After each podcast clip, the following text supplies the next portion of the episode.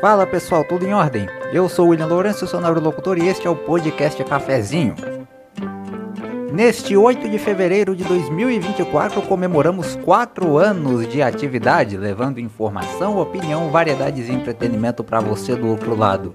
Seja no podcast propriamente dito, no nosso site ou em nossos perfis oficiais nas redes sociais. E para comemorar nosso quarto aniversário, faremos uma reapresentação de três episódios especiais do podcast Cafezinho. O primeiro traz uma breve história dos transportes no Brasil. O segundo é simplesmente o nosso primeiro especial sobre o tema empreendedorismo, que chegou a ser finalista da etapa pernambucana do Prêmio Sebrae de Jornalismo em 2021. E o terceiro é sobre a força do empreendedorismo no Brasil pós-pandemia. O especial mais recente sobre o tema empreendedorismo que foi veiculado na temporada 2023. Por isso, se você ficou até aqui, aproveite e tome um cafezinho com a gente em nosso especial de 4 anos. No ar para todo mundo no seu streaming de áudio favorito, além do nosso canal oficial no YouTube.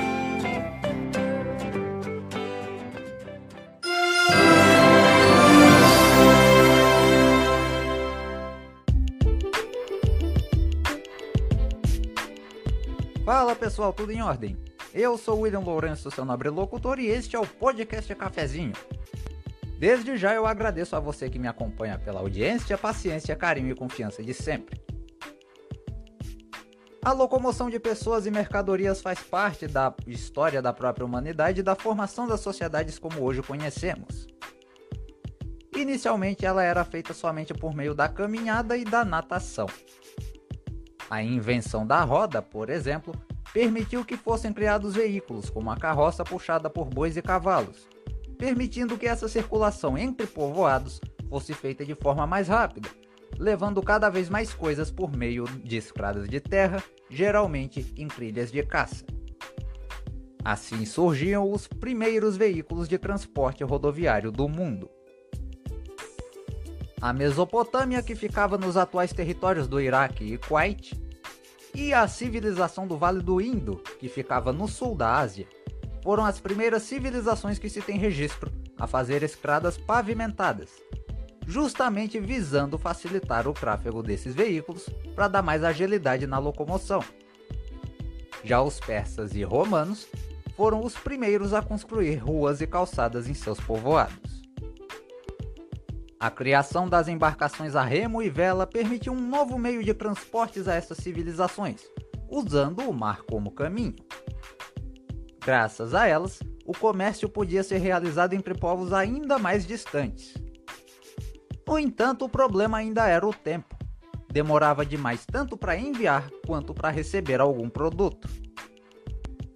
A partir da Revolução Industrial no século XIX, Muitos destes veículos foram aperfeiçoados, bem como as vias para estes transportes. A comunicação que dependia exclusivamente dos transportes, sobretudo as embarcações, se tornou independente com a criação do telégrafo. Rodovias e ferrovias começaram a ser desenvolvidas para interligar cidades e facilitar a locomoção de pessoas e bens.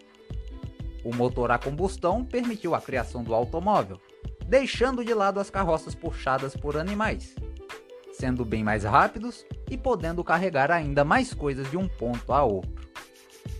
O motor a vapor, que surgiu nesta mesma época, ajudou no desenvolvimento do transporte por ferrovias e na criação do barco a vapor.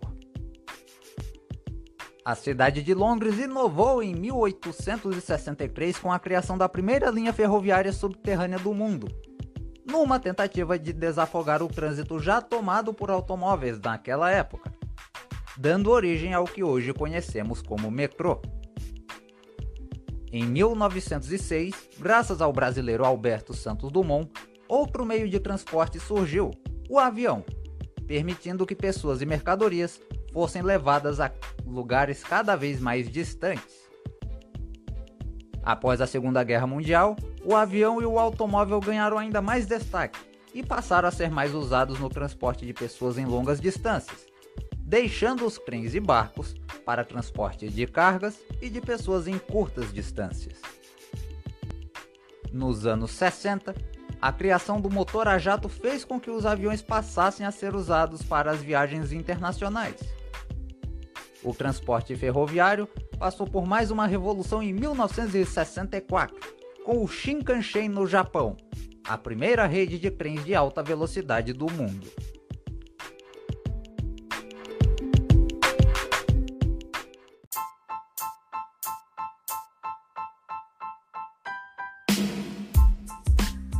A primeira ferrovia construída no Brasil foi inaugurada em 1854.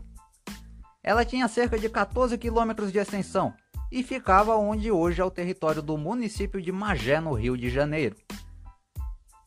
Os trens passaram a ser muito utilizados para o transporte de mercadorias como café aos portos, especialmente no estado de São Paulo.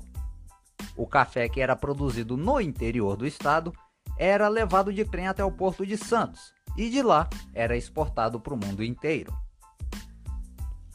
O Recife passou a usar em 1867 as chamadas machambombas, locomotivas que serviam para transportar pessoas dentro da cidade.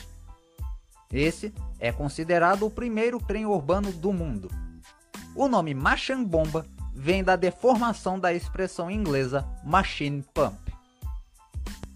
A partir dos governos de Getúlio Vargas e Juscelino Kubitschek, houve maior interesse e investimento por parte do governo federal na malha rodoviária, muito incentivado pela chegada de grandes montadoras de automóveis como a Volkswagen e a Ford ao país. Com isso, as ferrovias acabaram sendo deixadas de lado. Atualmente, segundo dados mais recentes divulgados pelo Serviço de Inteligência americano, a CIA, o Brasil conta com 2 milhões de quilômetros de rodovias. Desses, somente 246 mil quilômetros estão devidamente pavimentados. Esse total já inclui as rodovias municipais, estaduais e federais. É a quarta maior malha rodoviária do planeta. Mesmo com a pausa de quase 50 anos nos investimentos em ferrovias, tendo sido retomados recentemente, ainda temos a nona maior rede ferroviária do mundo, com mais de 29 mil quilômetros de estradas de ferro. Ainda contamos com cerca de 4 mil aeroportos e aeródromos, sendo 698 deles com pistas pavimentadas. 34 desses aeroportos são internacionais e 2.464 são para voos regionais, os domésticos. Ainda temos também 13 heliportos, usados para helicópteros.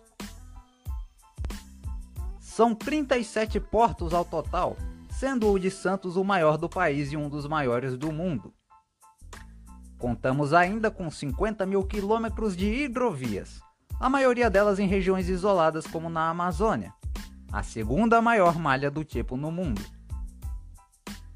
Com exceção das hidrovias, a maior parte da infraestrutura relativa a transportes, claro, se concentra no estado de São Paulo, que é também o maior responsável pelo produto interno bruto do Brasil.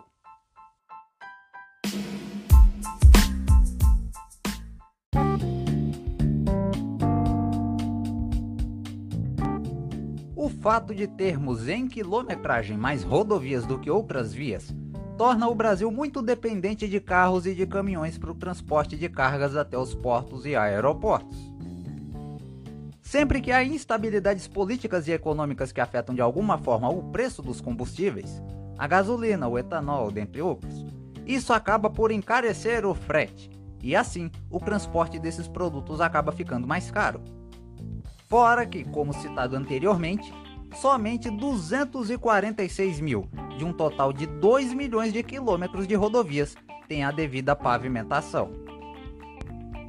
Os caminhoneiros responsáveis por essas entregas precisam percorrer longas distâncias por essas rodovias. E nesse percurso, acidentes graves podem acontecer, pela combinação das péssimas condições de conservação de algumas estradas com a exaustão destes motoristas. A Transamazônica, por exemplo, conhecida rodovia federal que liga as regiões norte e nordeste do país, vai completar 50 anos em agosto. E até hoje ainda existem trechos em que a estrada simplesmente é de terra. Entre os meses de outubro e março, ela fica simplesmente intransitável devido às fortes chuvas na região, prejudicando assim a locomoção de bens e até de pessoas. Em 2018, os caminhoneiros pararam em greve por 10 dias em todo o Brasil, expondo ainda mais a limitação e a dependência da malha rodoviária para a logística e a economia do país. A malha ferroviária, além de ser pouca para um país tão grande em território como o Brasil, não é devidamente interligada, com maior concentração nas regiões sul e sudeste. Não é preciso ser nenhum especialista para saber que é necessário um investimento maior em outras malhas, como a ferroviária, por exemplo, para interligar grandes cidades produtoras aos grandes portos do país. No ano passado foi anunciada pelo governo federal a criação do programa Procrilhos, que visava trazer o setor privado para investir cada vez mais na construção e manutenção de ferrovias, ramais, pátios e terminais ferroviários. O podcast Cafezinho entrou em contato com a assessoria de imprensa do Ministério da Infraestrutura para que eles pudessem enviar alguma nota explicando mais sobre os investimentos e até sobre o programa Procrilhos. Mas até o fechamento dessa edição, a pasta simplesmente não quis nos responder. Já em Pernambuco, o governo do estado lançou no final do ano passado o Plano Retomada, ação que conta com diversos investimentos na infraestrutura estadual, visando o incentivo na geração de empregos e o reaquecimento da economia impactada pela pandemia de Covid-19. De acordo com o próprio governo do estado, são 5 bilhões de reais a serem usados até o final deste ano por parte do poder público e mais 39 bilhões de reais em investimentos do setor privado. Estão previstas 258 obras em 130 municípios. A maioria delas envolve justamente a requalificação das rodovias estaduais, além da triplicação da BR-232, rodovia federal que liga o interior do estado à capital Recife e que também é um dos principais acessos ao porto de Suape.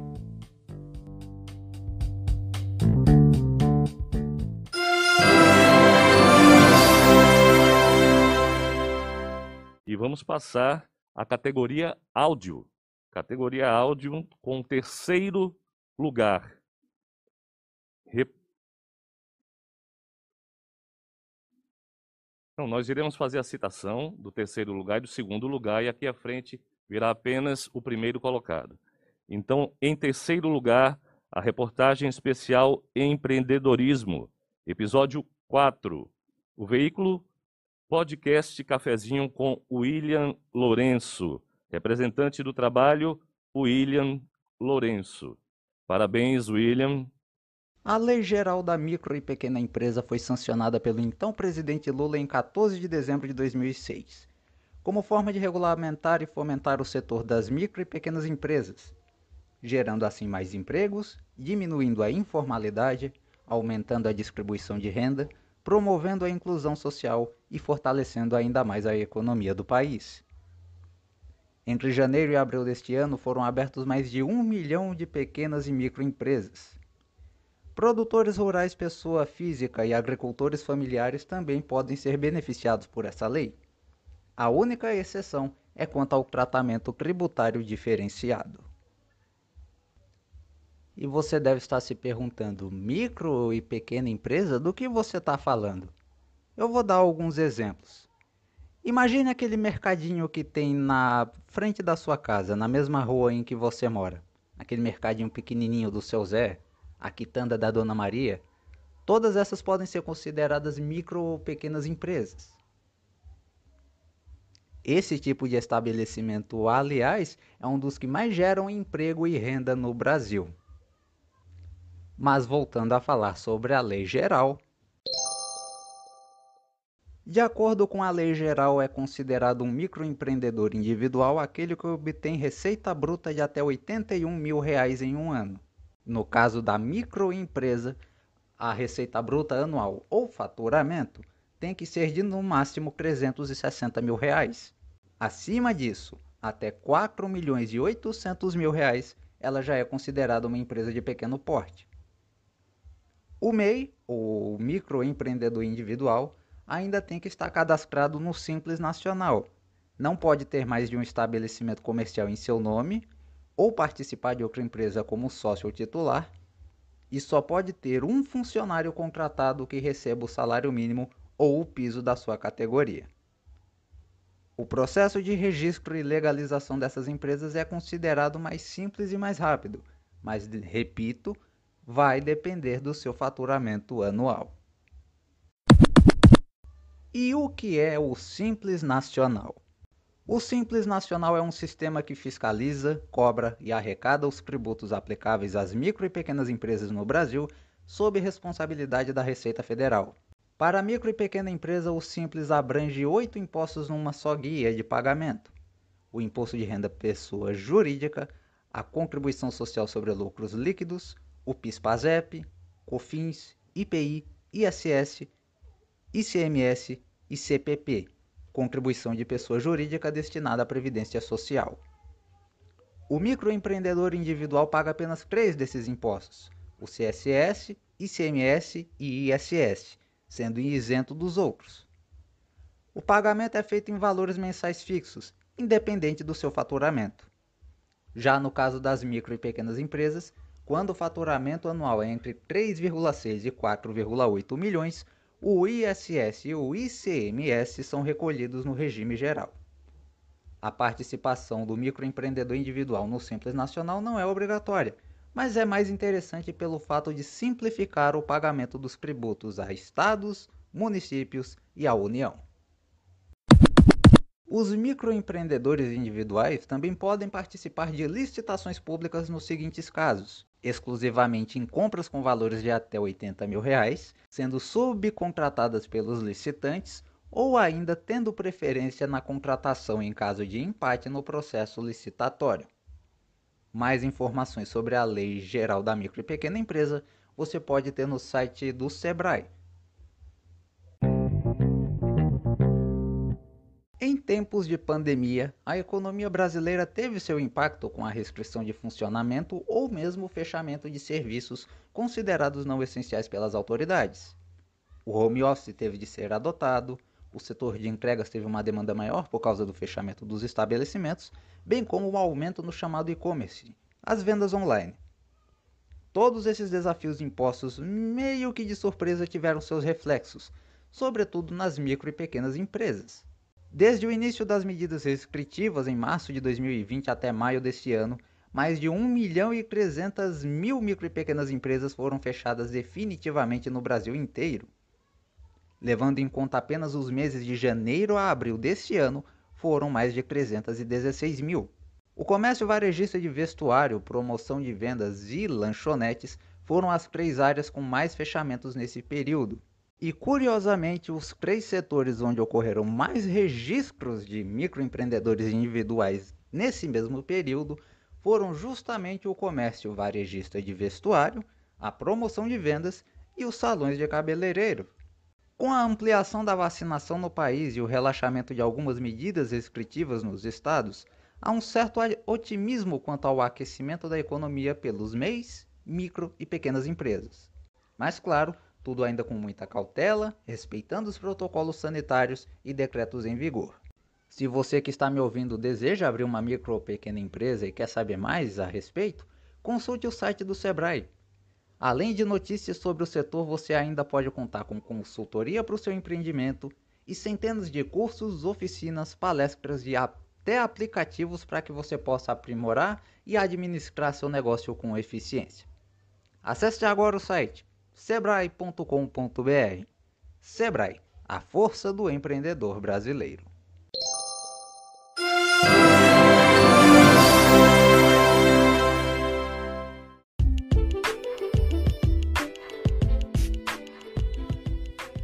Entre os anos de 2020 e 2021, o mundo precisou dar uma desacelerada por causa da pandemia de Covid-19.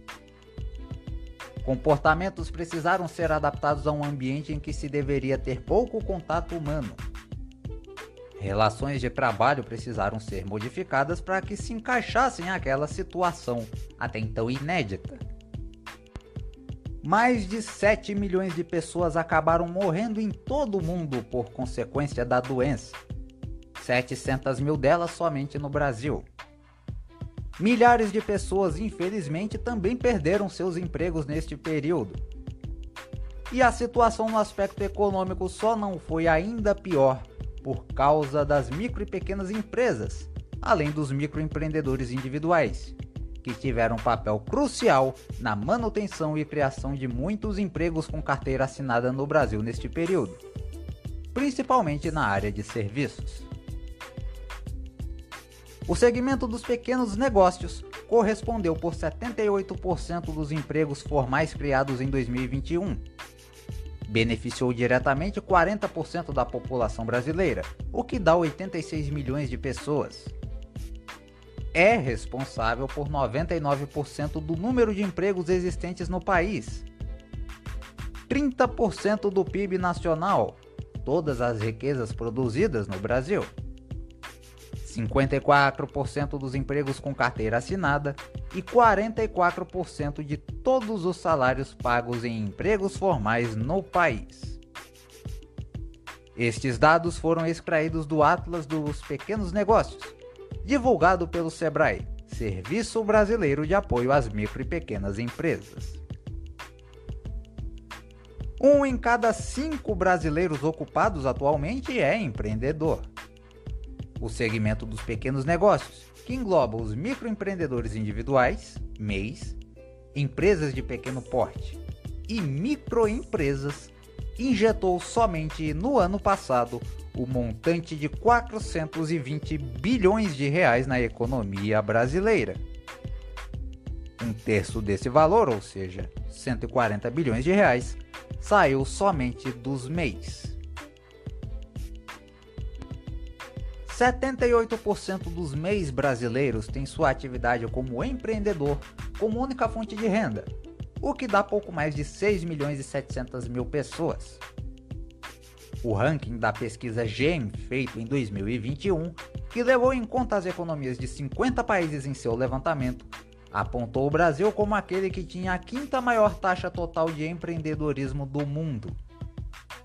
De 2002 a 2015, essa taxa quase que dobrou no país, de 20,9% para 39,3% da população adulta.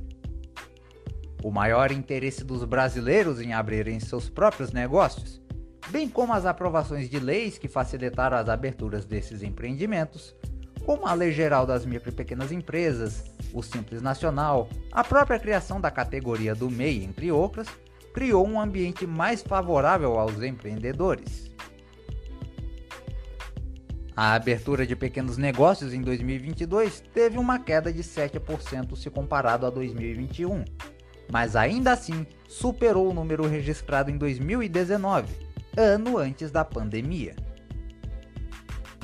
78% dos mais de 3 milhões e 600 mil novos empreendimentos abertos no Brasil no ano passado ficaram concentrados na categoria dos MEIs. Os serviços de estética e cuidados com a saúde lideraram as novas atividades em 2022.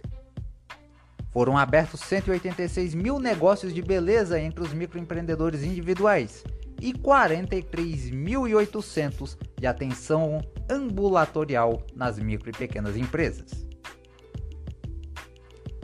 As aprovações das vacinas contra a Covid-19 por parte da Agência Nacional de Vigilância Sanitária, Anvisa, e a distribuição dessas vacinas à população pôde trazer, mas a partir do ano passado, alívio e confiança para a volta às atividades em sua normalidade.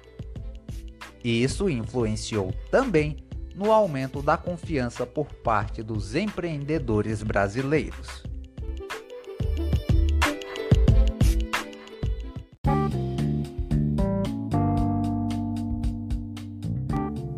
O boletim mensal Sondagem Econômica MPE, produzido pelo Sebrae em parceria com a Fundação Getúlio Vargas, mostra que o índice de confiança das micro e pequenas empresas avançou em fevereiro deste ano após cinco meses consecutivos de queda. Vale lembrar que nestes meses onde foi apresentado queda no índice, houve o período pré e pós-eleição presidencial no Brasil. Esse índice aumentou 3,8 pontos se comparado com janeiro, chegando a 88,4. Todos os setores pesquisados registraram aumento, tendo no comércio seu maior crescimento na confiança, 4,5 pontos. A pior pontuação desse índice em sua série histórica foi registrada em abril de 2020, com 49,8 pontos quando as primeiras medidas restritivas contra a Covid-19 estavam sendo implementadas nos estados brasileiros.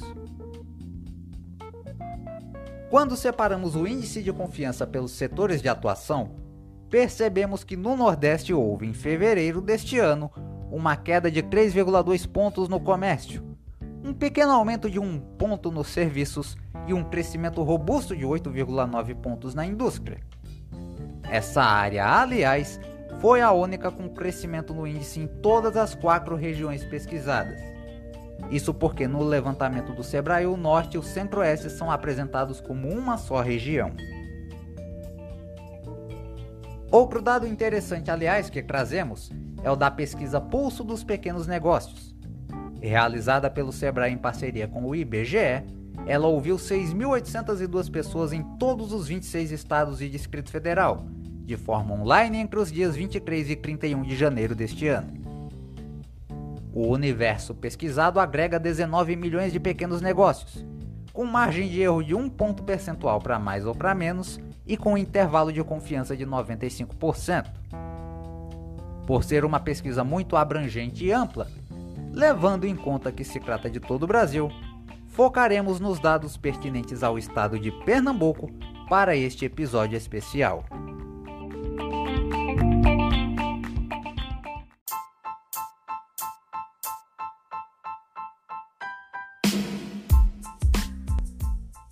Ao serem questionados sobre como ficou seu faturamento em relação a janeiro do ano passado, 16% dos empreendedores pernambucanos disse que ele havia aumentado. 50% deles declararam que o faturamento diminuiu. 28% disseram que permaneceu igual e 6% não souberam ou não quiseram responder. O aumento dos custos traz mais dificuldades para 37% dos entrevistados. Esses custos incluem aluguel, preços de mercadorias ou insumos, combustível e energia elétrica. As dívidas com empréstimos atrapalham 10% dos empreendedores. A falta de clientes em seus estabelecimentos foi a queixa de 31% deles. Outros fatores citados como empecilhos foram dívidas com fornecedores para 3% dos entrevistados, pandemia para 4%, funcionários afastados por problemas de saúde para 1% e outros com 9%. A variação média do faturamento dos pequenos negócios registrou o pior índice justamente em Pernambuco se comparado com todos os estados brasileiros. Menos 19%. Pior até que a média nacional que é de menos 10%. Somente Amazonas, com mais 1%, e Sergipe, com mais 2%, registraram aumento nessa variação. 77% dos pernambucanos ouvidos declarou que houve sim aumento dos custos em sua empresa nos últimos 30 dias, levando em conta que a entrevista foi realizada em janeiro desse ano. 8% deles disseram que repassaram todos esses custos diretamente aos clientes. 46% repassaram parcialmente enquanto 44% não repassaram nenhum custo. 3% não souberam ou não quiseram responder. As vendas por redes sociais e aplicativos de mensagens já são realidade para 71% dos empreendedores de Pernambuco. O WhatsApp é utilizado por 80% deles, seguido pelo Instagram com 59% e Facebook com 25%. Apenas 11% dispõe de uma loja virtual própria. 33% tem pelo menos uma dívida ou empréstimo da sua empresa em atraso no estado. Para 37% dos entrevistados, o pagamento dessas dívidas representa de 30 a 50% dos custos mensais de sua empresa. Ao menos 68% dos empreendedores não precisou recorrer a outros empréstimos bancários nos três meses anteriores à pesquisa. Para os 32% que precisaram, ele foi negado a 55% deles.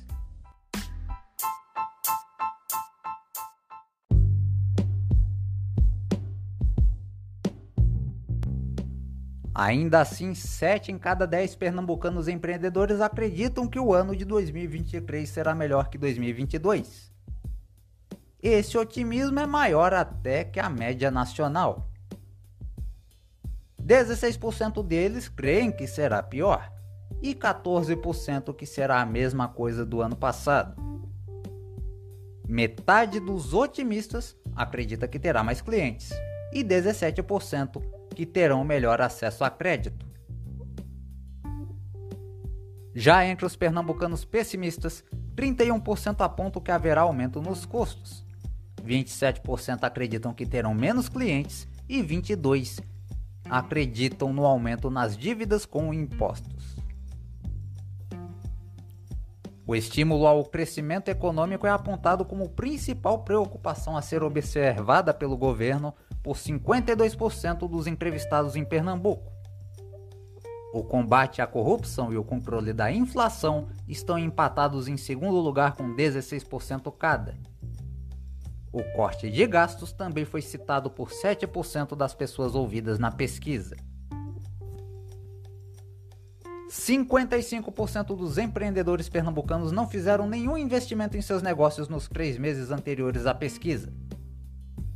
Já entre aqueles que investiram, 30% compraram máquinas e equipamentos, exceto de informática, e outros 30% fizeram investimentos nas instalações. 11% avaliaram que o pior já passou. 46% admitem que ainda tem algumas dificuldades para manter seus negócios abertos. 26% disseram que os desafios provocaram mudanças que foram valiosas para seus negócios e 17% dos pernambucanos se mostraram animados com as novas oportunidades.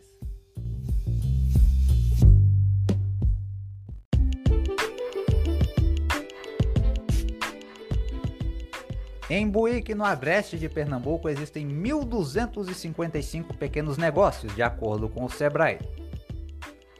Destes, 579 são microempresas 576 são microempreendedores individuais e 50 são empresas de pequeno porte. Apenas em 2022, mais 118 empreendimentos foram abertos no município. Os empreendedores buiquenses podem contar com o auxílio da Sala do Empreendedor, parceria da Prefeitura com o Sebrae, para abertura de MEI, emissão do Documento de Arrecadação Simples, o DAS, declaração de faturamento anual, emissão de nota fiscal, emissão e renovação de carteiras de adesão, bem como parcelamento de débitos do DAS-MEI, que é um sistema de recolhimento em valores fixos mensais dos tributos abrangidos pelo Simples Nacional devidos pelo microempreendedor individual, orientações para cadastro de prestadores de serviços turísticos, alterações nos dados do MEI, dentre outros serviços. A sala do empreendedor de Buíque fica na Praça Nanô Camelo 97, no centro. O horário de atendimento é das 8 da manhã a 1 da tarde, de segunda a sexta-feira, exceto feriados. Você pode também entrar em contato por meio do telefone DDD 87 99933 4930. Repetindo, DDD 87 999334930 ou ainda pelo e-mail sala do empreendedor.buick@gmail.com. Repetindo o endereço de e-mail sala do empreendedor.buick@gmail.com.